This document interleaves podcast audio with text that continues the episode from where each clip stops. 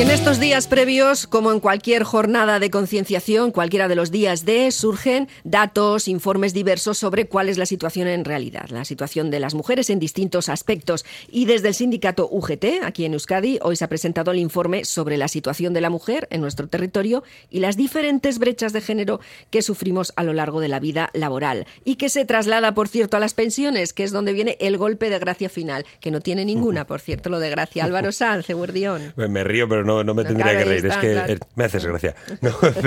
Bueno, pues en esta, como tú decías, en esta semana tan importante, UGT ha presentado un informe que eh, explicaba la brecha de género que hay en el empleo en Euskadi. Y bueno, hay que decir que a pesar de la reforma laboral y el aumento del salario mínimo interprofesional, pues la distancia entre mujeres y hombres sigue siendo a día de hoy muy elevada y queda mucho camino, ¿no? Para recorrer, eh, para alcanzar, perdón, esta igualdad real y efectiva. Dentro de los datos que se han presentado, se ha presentado que la brecha de género en la tasa de paro desciende significativamente respecto al 2021. Vamos a escuchar a Suria Arza, secretaria de Igualdad de UGT. Son, son el, 80, el perdón, 57,67% las mujeres que estarían en desempleo.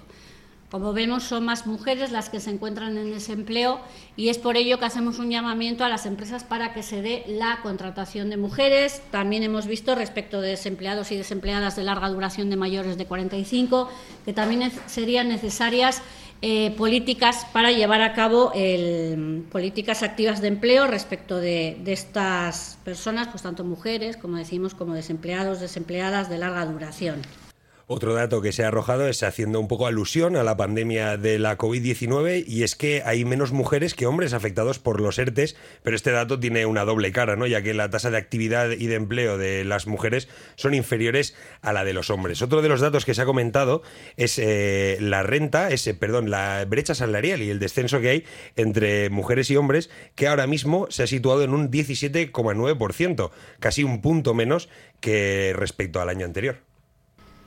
Respecto a retribuciones, eh, la brecha salarial sí que va descendiendo. Mm, veis ahí en el cuadro que hay respecto de una evolución de la brecha salarial que ha ido descendiendo en el ámbito nacional y también en Euskadi. En Euskadi sigue habiendo una diferencia entre lo que cobran las mujeres y los hombres de 5.914,20 euros. Pues vemos que esa diferencia también sigue siendo grande y esto nos da una brecha salarial de 17,90%. Ha ido descendiendo porque el año anterior era de un 19,46%. Y ya el dato más desagradable, el que, el que comentabas tú, Cris, el de las mm. pensiones. Si es que la brecha entre las retribuciones de hombres y mujeres se alarga, ya que el 73,3% de, las, de lo que cobran las mujeres vascas se encuentra por debajo de 1.000 euros, mientras que en el caso de los hombres es solo el 26,6%. Bueno, pues cualquiera de estas cuestiones se arrastran hasta el final de la vida laboral y sus consecuencias igualmente. Datos es que ricasco Álvaro. Eh,